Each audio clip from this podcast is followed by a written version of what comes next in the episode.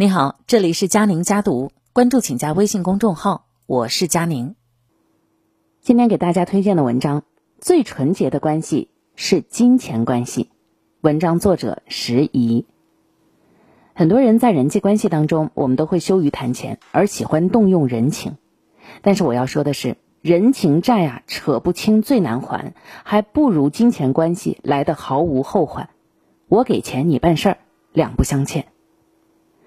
王朔从一九八零年代开始写作以后就没有正经的上过班，但是他对人际关系的认识跟思想家一样深刻。他写过一句很有意思的话：“人世间最纯洁的关系是金钱关系，最平等的关系是契约关系。”中国是一个人情社会，我们总是觉得谈钱是一件很庸俗的事情，我们总觉得谈钱很羞耻。为何金钱关系还是最纯洁的关系呢？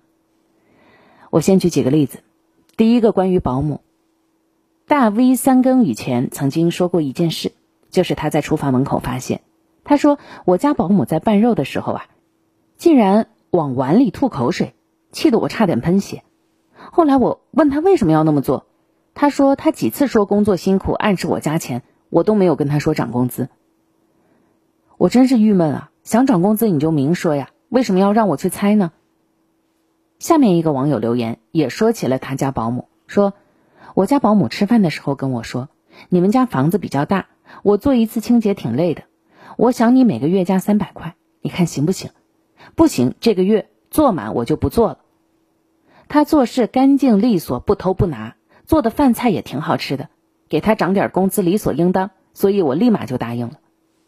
我最欣赏我家保姆的一点就是爽快，有什么就说什么。”不像有些保姆背地里来阴的。上面两种保姆你喜欢哪一种？我想大多数人都会选择第二种。第二，关于朋友，每个人的生活当中都有两类朋友，一种朋友不谈钱，只谈感情。你不是学英语吗？你帮我翻译一篇论文呗。你不是学设计的吗？你帮我设计个 logo 呗。如果你拒绝，就会来句这点事儿都不帮忙，真不够朋友。另一种朋友呢，总是先谈钱再谈感情。我朋友董亮就是这种人。他前年创办了一个公司，想找人做个推广计划。因为他跟我有很多年的交情，所以呢，我悄悄做了一个计划书送给他。哪知他收到以后，立马让财务打款。我说：“给钱干嘛呀？太见外了。”他说了一句让我铭记一生的话：“我喜欢主动谈钱，也喜欢和主动谈钱的人做朋友。”一个不跟你谈钱的朋友，也不配跟你交心。上面两种朋友，你喜欢哪一种？我想大多数人都会选择第二种。第三，关于借钱，喜欢上网的朋友可能还记得前年发生的一件事儿，就是一个女人在微博控诉她的闺蜜：“我看中个包包，忍了很久还是想买，因为平时一向月光，没啥钱，凑来凑去差四千，就向闺蜜借。我以为她会痛快的借给我。”可是她虽然借给我，但是还要我打欠条，你说这叫什么事儿？回家以后我就开始生闷气，越想越不舒服。闺蜜之间还要欠条吗？我还能为这点钱外逃啊？就算要欠条，也应该是我主动提吧。作家李宇也说过一件借钱的事儿，一个很好的朋友跑来跟我借钱，他要新开一家奶茶店，差三十万，我答应了。他写了一张借条给我。借条不仅写清了借钱的原因，还写清了什么时候还。最让我意想不到的是，他还注明了要加百分之四的利息。我说利息就算了，他说不行。他说我开店也是为了赚钱，我不能为了我赚钱就损害你的利益。如果你不要利息，那我就不借了。如果上面两种人找你借钱，你会借给谁？毫无疑问是第二种吧。第四个，关于老板。大家都还记得萧山姑娘求职事件吗？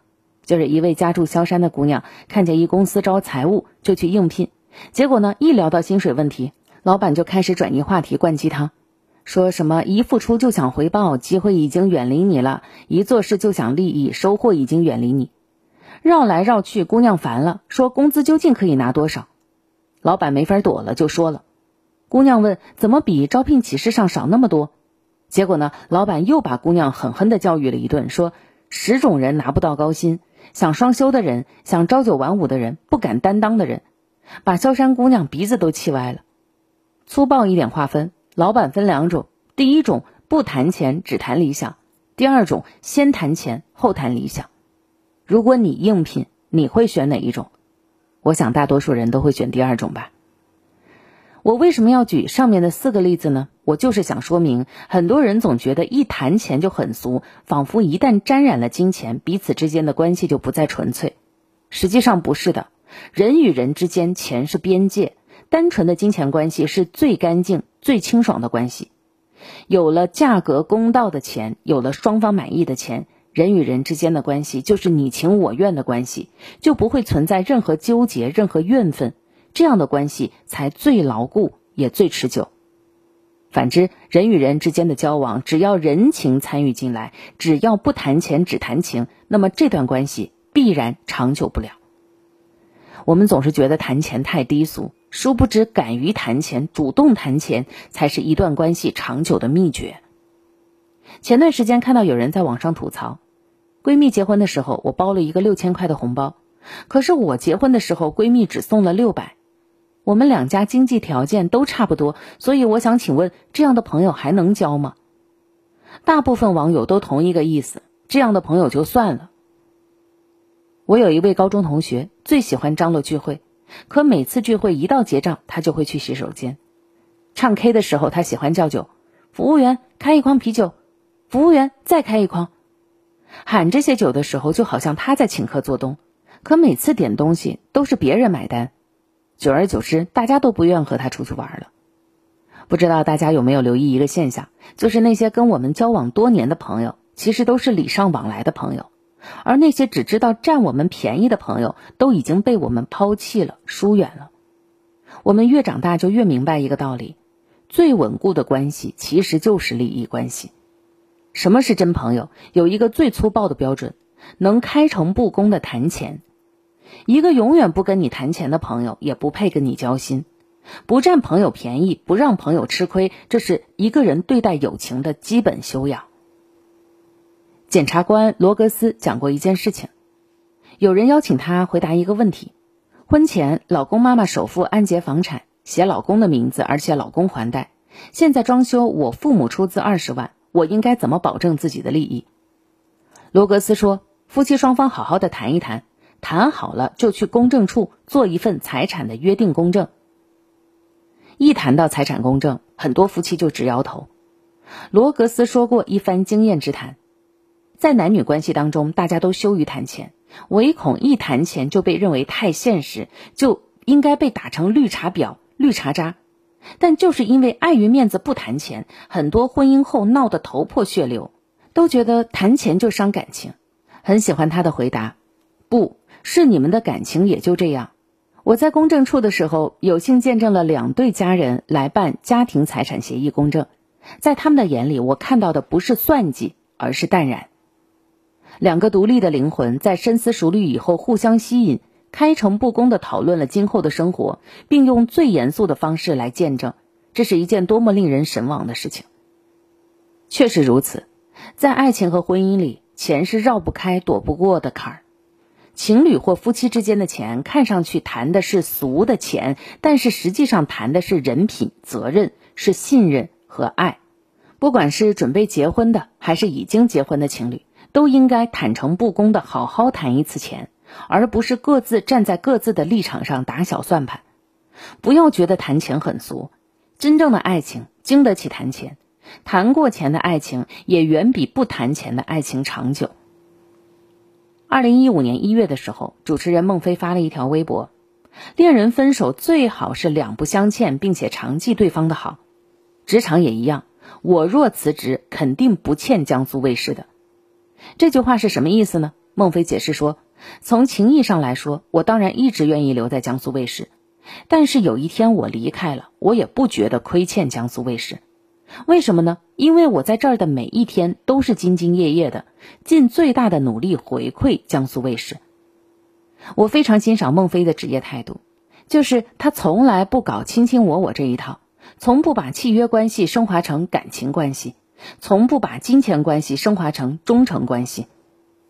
我把公司当甲方，把自己当成竞标中得的机会的乙方，既然甲方给了我报酬，那我就要竭尽所能，把自己全部的实力卖给甲方。所以，即使有一天我选择离开，我也不会觉得愧疚和亏欠，因为我在公司的每一天都把最好的自己献给了你。什么是最好的劳资关系？这个就是最好的劳资关系。你给我合适的价钱，我给你最大的能力，咱谁也别用感情绑架谁。劳资关系若都能坦白的面对这一点，不粉饰不升华这层金钱关系，商业社会当中的事情就会简单很多。可以那么说，在人的所有关系中最纯洁干净的、最愉悦美好的、最正向循环的、最没有心理负担的，不是别的关系，就是金钱关系。一个跟你谈钱的领导，比一个只跟你谈感情的领导更靠谱；一个跟你谈钱的对象，比一个只跟你谈感情的对象更爱你。所以，不要觉得谈钱很俗，我们就是要善于和他人建立金钱关系。因为金钱关系是太阳底下最纯洁的关系，我们终其一生都将从这种关系当中获益。这就是今天的文章分享，我是佳宁，下期见。